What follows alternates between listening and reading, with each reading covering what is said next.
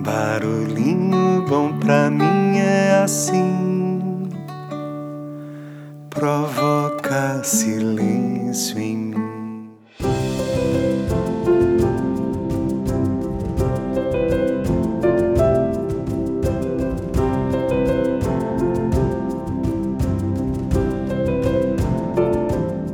No Barulhinho Bom de hoje, vamos compartilhar um texto do Momento Espírita que foi recomendado pela querida e fiel ouvinte Tati Martins. Onde, junto do texto que encaminhou, veio a seguinte mensagem: Bom dia, Lidinha! Pensei no Barulhinho Bom quando ouvi essa mensagem e poderia acrescentar aquela música A Paz invadiu meu coração. Então, esse episódio com a co-criação de Tati Martins e o forte desejo que a paz invada o nosso coração. Vamos lá!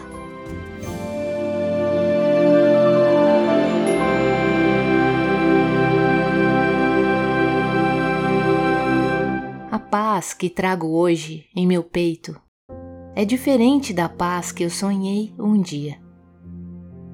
Quando se é jovem ou imaturo, imagina-se que ter paz é poder fazer o que se quer, repousar, ficar em silêncio e jamais enfrentar uma contradição ou uma decepção. Todavia, o tempo vai nos mostrando que a paz é resultado do entendimento de algumas lições importantes que a vida nos oferece. A paz está no dinamismo da vida, no trabalho, na esperança, na confiança, na fé. Ter paz é ter a consciência tranquila, é ter certeza de que se fez o melhor ou pelo menos tentou. Ter paz é assumir responsabilidades e cumpri-las.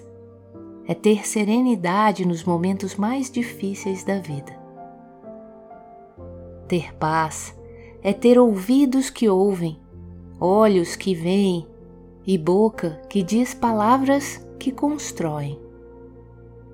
Ter paz é ter um coração que ama, brincar com as crianças, voar com os passarinhos, ouvir o riacho que desliza sobre as pedras e embala os ramos verdes que em suas águas se espreguiçam. Ter paz é não querer que os outros se modifiquem para nos agradar, é respeitar as opiniões contrárias, é esquecer as ofensas. Ter paz é aprender com os próprios erros. É dizer não quando é não que se quer dizer. Ter paz é ter coragem de chorar ou de sorrir quando se tem vontade. É ter forças para voltar atrás, pedir perdão, refazer o caminho, agradecer.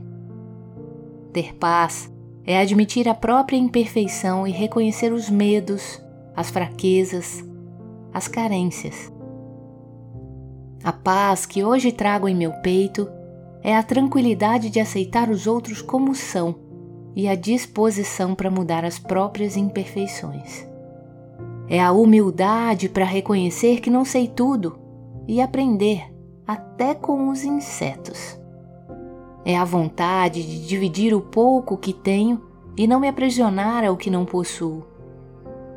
É melhorar o que está ao meu alcance aceitar o que não pode ser mudado e ter lucidez para distinguir uma coisa da outra. É admitir que nem sempre tenho razão e, mesmo que tenha, não brigar por ela. A paz que hoje trago em meu peito é a confiança naquele que criou e governa o mundo. A certeza da vida futura e a convicção de que receberei das leis soberanas da vida o que a elas tiver oferecido. Às vezes, para manter a paz que hoje mora em teu peito, é preciso usar um poderoso aliado chamado silêncio. Lembra-te de usar o silêncio quando ouvir palavras infelizes, quando alguém está irritado, quando a maledicência te procura, quando a ofensa te golpeia, quando alguém se encoleriza, quando a crítica te fere, quando escutas uma calúnia, quando a ignorância te acusa, quando o orgulho te humilha, quando a vaidade te provoca. O silêncio é a gentileza do perdão que se cala e espera o tempo.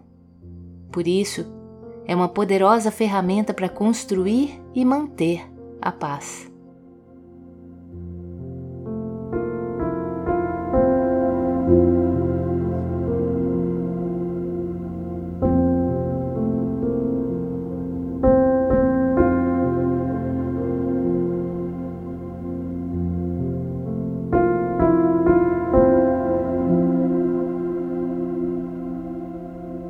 Pense nisso.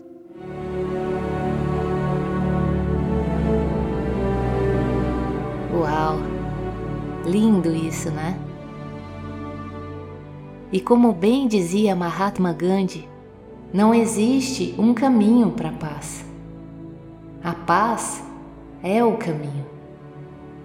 E complementando com uma reflexão de Rupert Spira, é somente quando desistirmos e voltarmos, somente quando paramos de buscar a paz e a realização na experiência objetiva e viramos a mente na direção sem direção, permitindo que ela funde cada vez mais no coração da consciência do qual ela surgiu, que começamos a saborear a paz e a realização duradouras, pelas quais ansiamos por toda a nossa vida.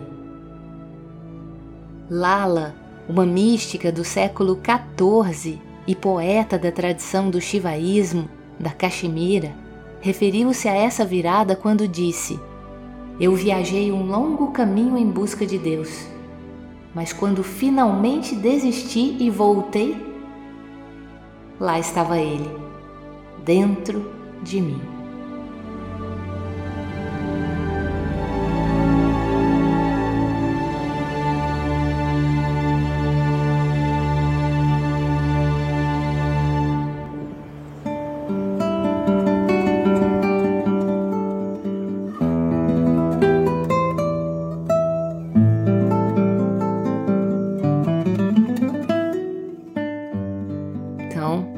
Deixo a gente com esse barulhinho bom e que a paz invada os nossos corações.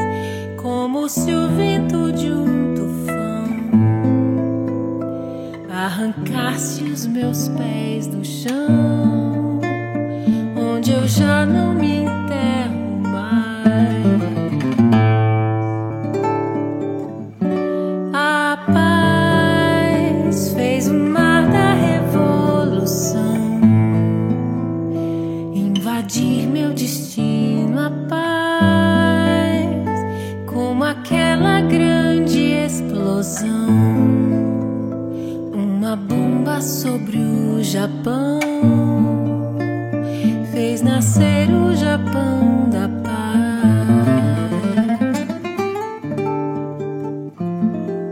Eu pensei